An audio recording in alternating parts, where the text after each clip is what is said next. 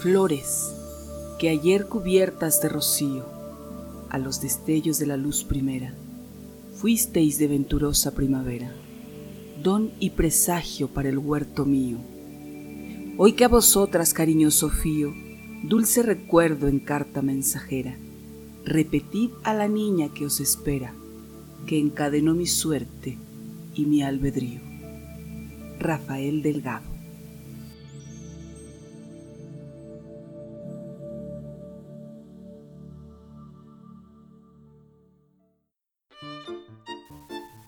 La Sociedad de Escritores Michoacanos, en colaboración con Radiofonía Online, presenta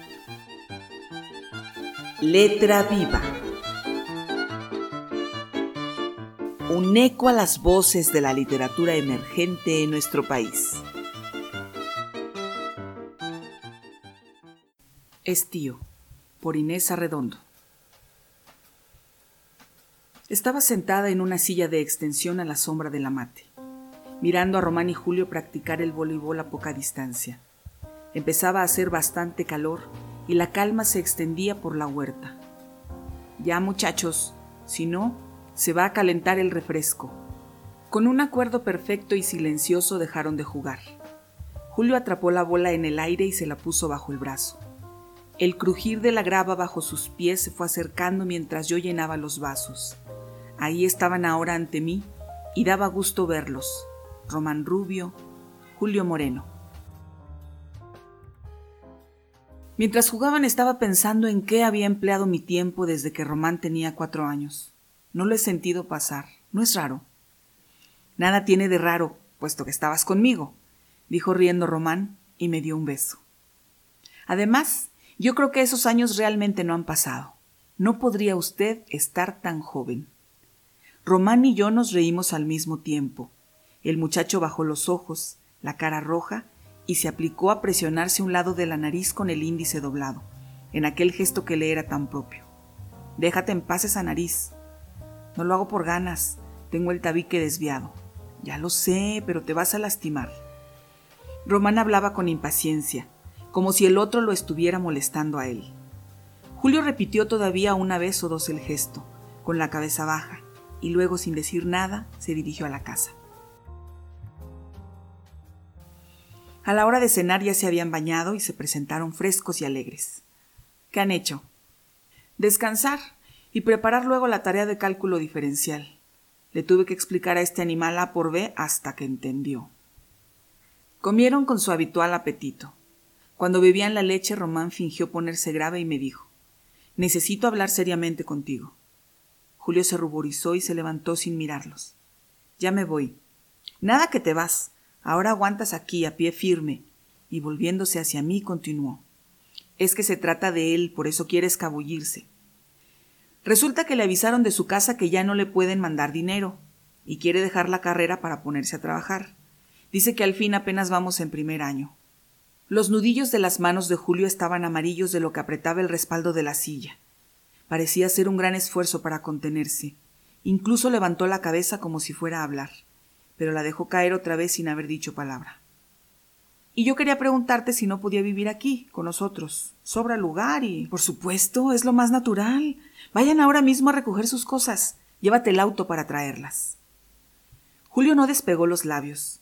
Siguió en la misma actitud de antes y solo me dedicó una mirada que no traía nada de agradecimiento, que era más bien un reproche. Román lo cogió del brazo y le dio un tirón fuerte. Julio soltó la silla y se dejó jalar sin oponer resistencia, como un cuerpo inerte. Tiende la cama mientras volvemos, me dijo Román al tiempo de dar a Julio un empellón que lo sacó por la puerta de la calle. Abrí por completo las ventanas del cuarto de Román. El aire estaba húmedo y hacia el oriente se veían relámpagos que iluminaban el cielo encapotado. Los truenos lejanos hacían más tierno el canto de los grillos.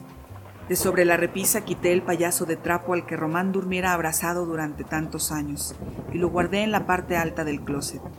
Las jamas gemelas, el respirador, los compases, el mapamundi y las reglas, todo estaba en orden.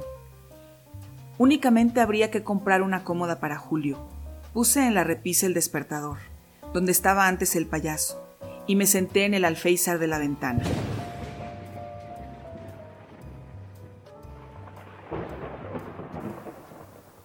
Si no la va a ver nadie. Ya lo sé, pero... ¿Pero qué? Está bien, vamos. Nunca se me hubiera ocurrido bajar a bañarme al río, aunque mi propia huerta era un pedazo de margen. Nos pasamos la mañana dentro del agua, y allí metidos hasta la cintura, comimos nuestra sandía y escupimos las pepitas hacia la corriente. No dejábamos que el agua se nos secara completamente en el cuerpo. Estábamos continuamente húmedos, y de ese modo el viento ardiente era casi agradable. A mediodía subí a la casa en traje de baño y regresé con sándwiches, galletas y un gran termo con té helado. Muy cerca del agua y a la sombra de los mangos nos tirábamos a dormir la siesta. Abrí los ojos cuando estaba cayendo la tarde. Me encontré con la mirada de indefinible reproche de Julio. Román seguía durmiendo. ¿Qué te pasa? dije en voz baja. ¿De qué? De nada. Sentí un poco de vergüenza. Julio se incorporó y vino a sentarse a mi lado. Sin alzar los ojos me dijo Quisiera irme de la casa. Me turbé. No supe por qué, y solo pude responderle con una frase convencional. ¿No estás contento con nosotros? No se trata de eso, es que... Román se movió y Julio me susurró apresurado. Por favor, no le diga nada de esto. Mamá, no seas. ¿Para qué quieres que te roguemos tanto? Peínate y vamos. Puede que la película no esté muy buena, pero siempre se entretiene uno. No, ya les dije que no. ¿Qué va a hacer usted sola en ese caserón toda la tarde? Tengo ganas de estar sola. Déjala, Julio. Cuando se pone así no hay quien la soporte. Ya me extrañaba que hubiera pasado tanto tiempo sin que le diera uno de esos arrechuchos. Pero ahora no es nada. Dicen que recién muerto mi padre. Cuando salieron todavía le iba contando la vieja historia. El calor se metía al cuerpo por cada poro. La humedad era un vapor quemante que envolvía y aprisionaba, uniendo y aislando a la vez cada objeto sobre la tierra, una tierra que no se podía pisar con el pie desnudo. Aún las baldosas entre el baño y mi recámara estaban tibias. Llegué a mi cuarto y dejé caer la toalla. Frente al espejo me desaté los cabellos y dejé que se deslizaran libres sobre los hombros, húmedos por la espalda húmeda. Me sonreí en la imagen Luego me tendí boca abajo sobre el centeno helado y me apreté contra él. La sien, la mejilla, los pechos, el vientre, los muslos. Me estiré con un suspiro y me quedé adormilada, oyendo como fondo a mi entresueño el bordoneo vibrante y perezoso de los insectos en la huerta.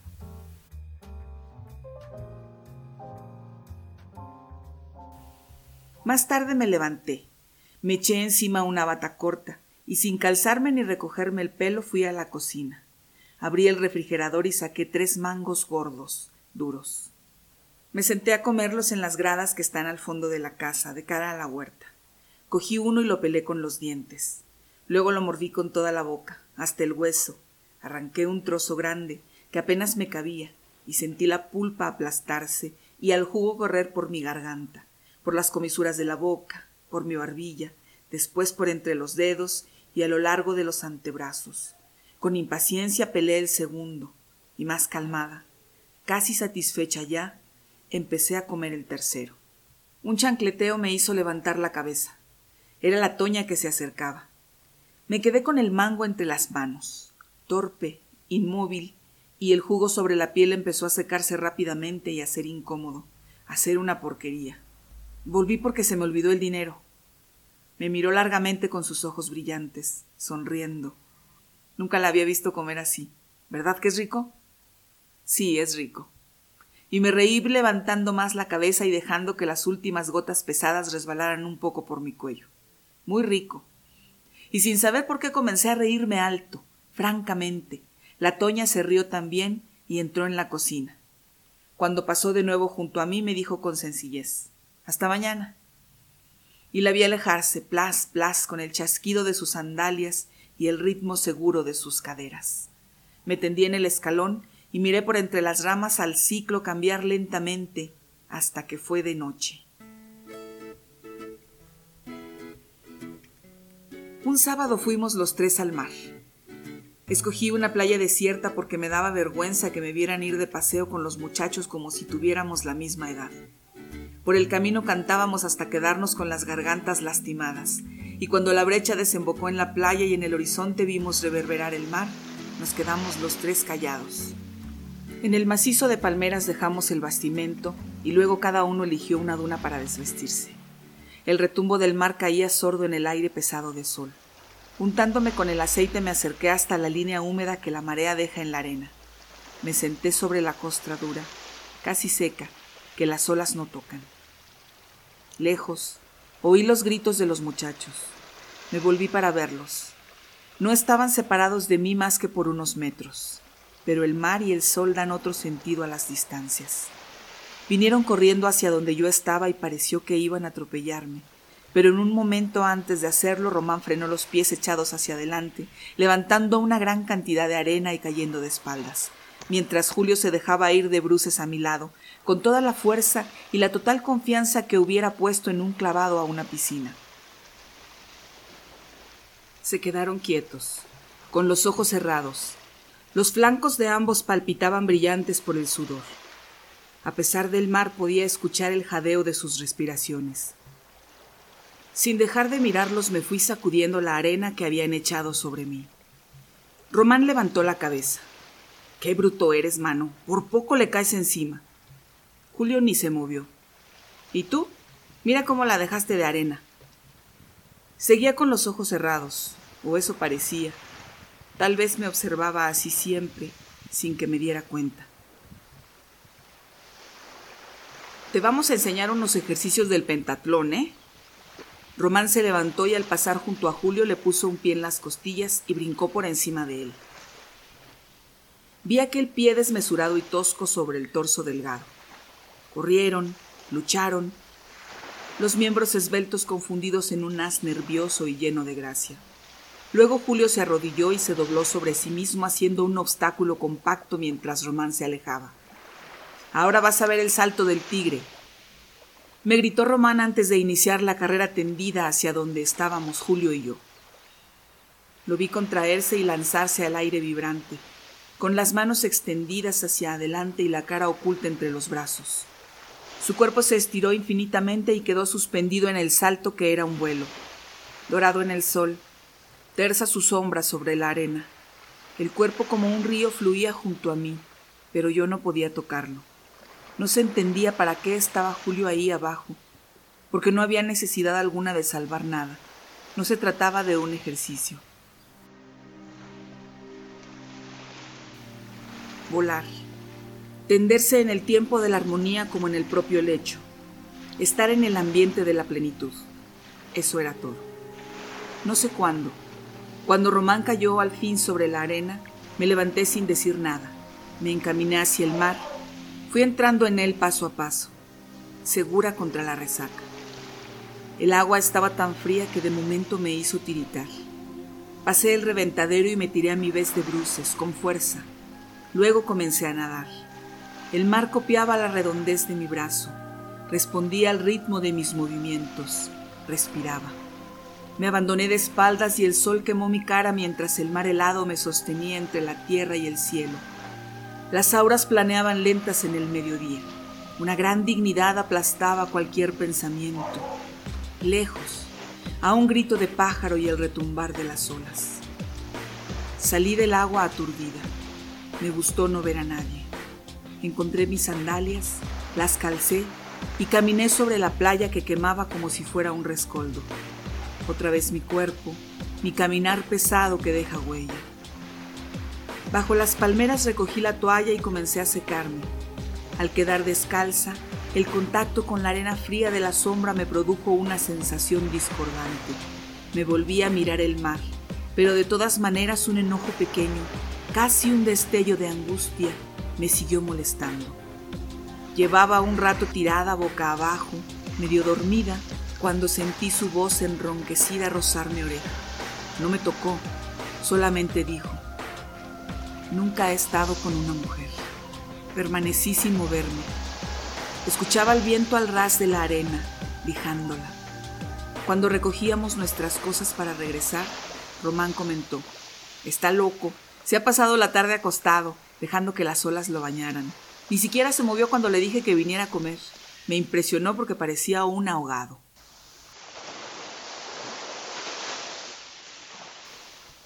Después de la cena se fueron a dar una vuelta, a hacer una visita, a mirar pasar a las muchachas o a hablar con ellas y reírse sin saber por qué. Sola salí de la casa. Caminé sin prisa por el baldío vecino, pisando con cuidado las piedras y los retoños crujientes de las verdolagas. Desde el río subía el canto entrecortado y extenso de las ranas, cientos, miles tal vez. El cielo, bajo como un techo, claro y obvio. Me sentí contenta cuando vi que el cintilar de las estrellas correspondía exactamente al croar de las ranas. Seguí hasta encontrar un recodo donde los árboles permitían ver el río abajo, blanco. En la penumbra de la huerta ajena me quedé como en un refugio, mirándolo fluir. Bajo mis pies la espesa capa de hojas y más abajo la tierra húmeda olorosa a ese fermento saludable tan cercano sin embargo a la putrefacción. Me apoyé en un árbol mirando abajo el cauce que era como el día. Sin que lo pensara, mis manos recorrieron la línea esbelta, voluptuosa y fina, y el áspero ardor de la corteza, las ranas y la nota sostenida de un grillo, el río y mis manos conociendo el árbol, caminos todos de la sangre ajena y mía, común y agolpada aquí, a esta hora, en esta margen oscura. Los pasos sobre la hojarasca, el murmullo, las risas ahogadas, todo era natural, pero me sobresalté y me alejé de ahí apresurada. Fue inútil. Tropecé de manos a boca con las dos siluetas negras que se apoyaban contra una tapia y se estremecían débilmente en un abrazo convulso. De pronto habían dejado de hablar, de reír, y entrado en el silencio. No pude evitar hacer ruido, y cuando huí avergonzada y rápida, oí clara la voz pastosa de la toña que decía No te preocupes, es la señora. Las mejillas me ardían. El contacto de aquella voz me presagió en sueños esa noche, sueños extraños y espesos. Los días se parecían unos a otros, Exteriormente eran iguales, pero se sentía cómo nos internábamos paso a paso en el verano. Aquella noche el aire era mucho más cargado y completamente diferente a todos los que había conocido hasta entonces. Ahora, en el recuerdo, vuelvo a respirarlo hondamente. No tuve fuerzas para salir a pasear, ni siquiera para ponerme el camisón. Me quedé desnuda sobre la cama, mirando por la ventana un punto fijo del cielo, tal vez una estrella entre las ramas.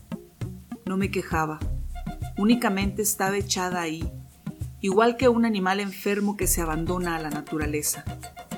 No pensaba, y casi podía decir que no sentía. La única realidad era que mi cuerpo pesaba de una manera terrible. No. Lo que sucedía era nada más que no podía moverme, aunque no sé por qué. Y sin embargo eso era todo. Estuve inmóvil durante horas, sin ningún pensamiento, exactamente como si flotara en el mar bajo ese cielo tan claro, pero no tenía miedo. Nada me llegaba. Los ruidos, las sombras, los rumores, todo era lejano, y lo único que subsistía era mi propio peso sobre la tierra o sobre el agua. Eso era lo que centraba todo aquella noche. Creo que casi no respiraba, al menos no lo recuerdo. Tampoco tenía necesidad alguna. Estar así no puede describirse porque casi no se está, ni medirse en el tiempo porque es a otra profundidad a la que pertenece. Recuerdo que oí cuando los muchachos entraron. Cerraron el zaguán con llave y cuchicheando se dirigieron a su cuarto. Oí muy claro sus pasos, pero tampoco entonces me moví. Era una trampa dulce aquella extraña gravidez.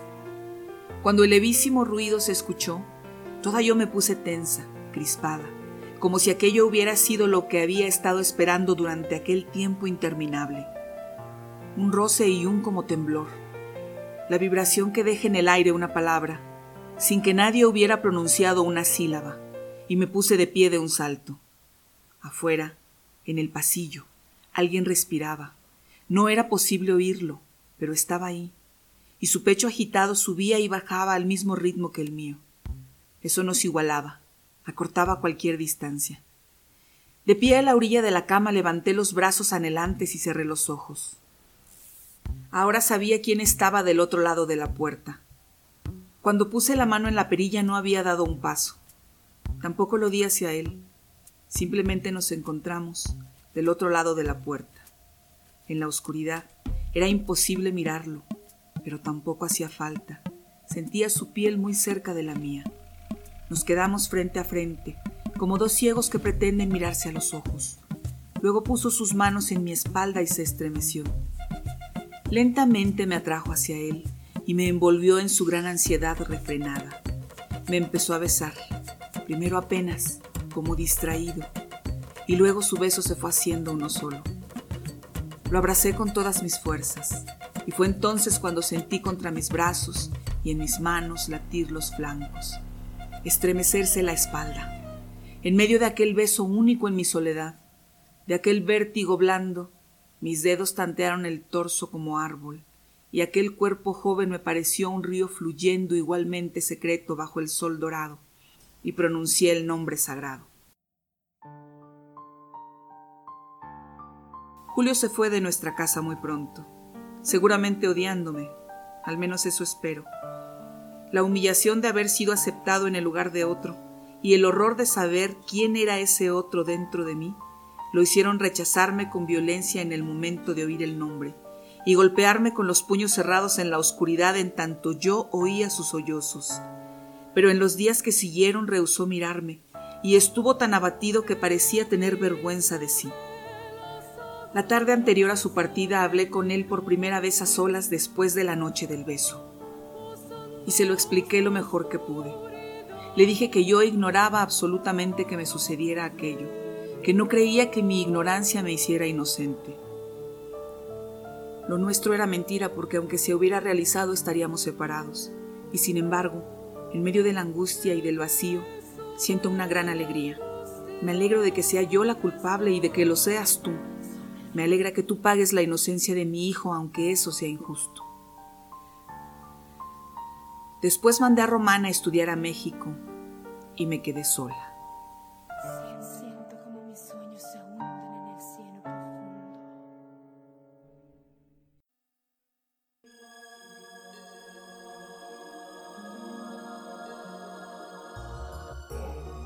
¿Qué dirán de mí si un día aparezco muerta? Abrirán mis gavetas, sacarán mis calzones al sol, revisarán minuciosamente mi pasado y dirán quizás que lo merezco. Cada periódico hará un despliegue de mis defectos, mis vicios, mis fallas, y dirán quizás que lo merezco. Se desnudaba con demasiada facilidad, dirán algunos. Fumaba marihuana, dirán los otros. Saber en qué estaba metida, dirá fulanito. Saber qué debía, dirá menganito. Se acostó con el que ahora es mi esposo, dirá la sutana. Era una puta, dirá la fulana. Una loca, pensará Merengana, una comunista que afirmaba el genocidio, escribirá Perengano, una vergüenza para el país, apuntará Perencejo. Una cualquiera, denunciará el policía, tenía las uñas mal pintadas de rojo y la marca de un arete en el ombligo. Una marera, concluirá el fiscal, tenía la pierna tatuada con sopilotes y una horrible telaraña en la parte de atrás. Alguien localizará mis antecedentes penales en la comisaría de Santa Catalina Pinula y esa será mi perdición. Dirán entonces que era una paria, una delincuente, una mala semilla, una drogadicta. Las señoras en sus casas dirán que fue lo mejor para Guatemala. El envidioso se alegrará en secreto con la noticia y unos cuantos que me quisieron no dirán nada. En mi entierro, mis cuatro hermanas limpiarán sus lágrimas y limpiarán mi nombre. Dirán que es mentira, que Regina nunca estuvo vinculada al PRI, que no fue una puta, ni una loca, ni una vaga, ni una maleante, ni una bandida, ni una terrorista, ni una delincuente, ni una paria, ni una asesina, ni una ladrona, ni una extorsionista, ni una drogadicta, ni una bandida, ni una comunista, ni una criminal, ni una marera. Dirán que Regina fue su hermana y que era buena. Y de ti. ¿Qué dirán de ti si un día apareces muerto?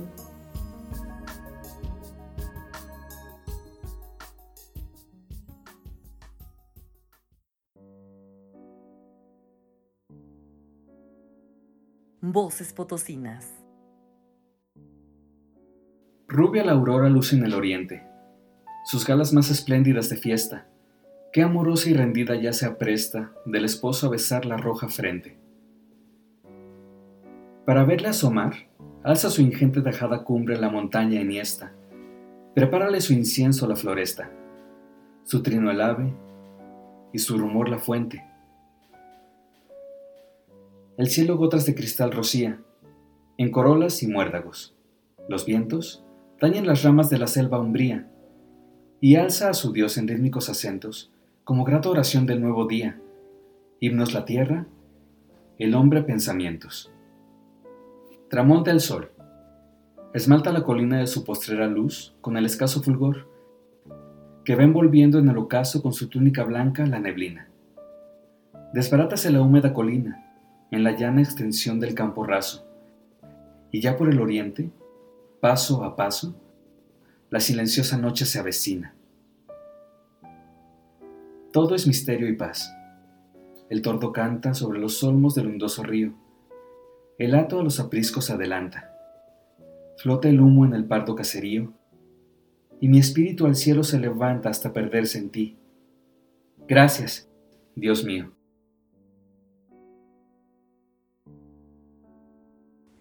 Crepúsculos. Manuel José Otón. Voz. Josué Espinosa.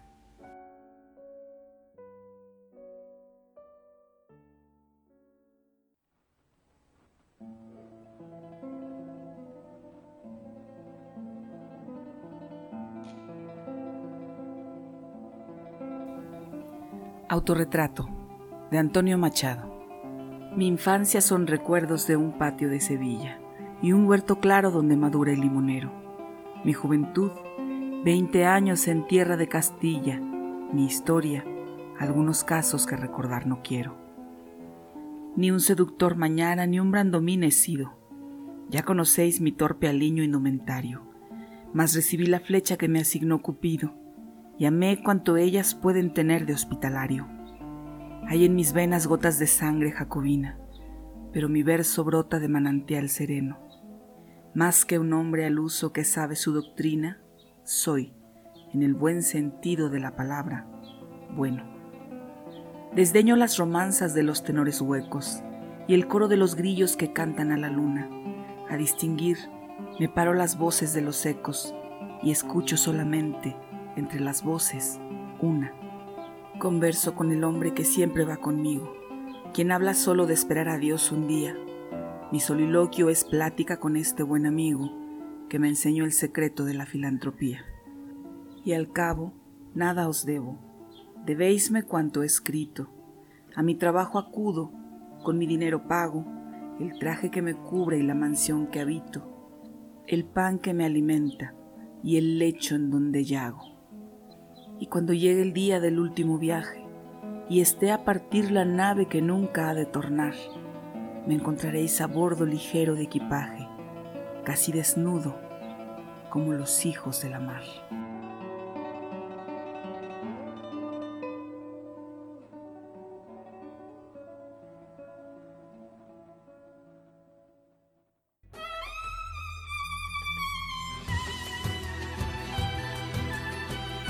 La Sociedad de Escritores Michoacanos, en colaboración con Radiofonía Online, presentó Letra Viva, un espacio de entretenimiento literario y experiencia sonora. Letra Viva es un programa cultural sin fines de lucro producido por Carolina Toro.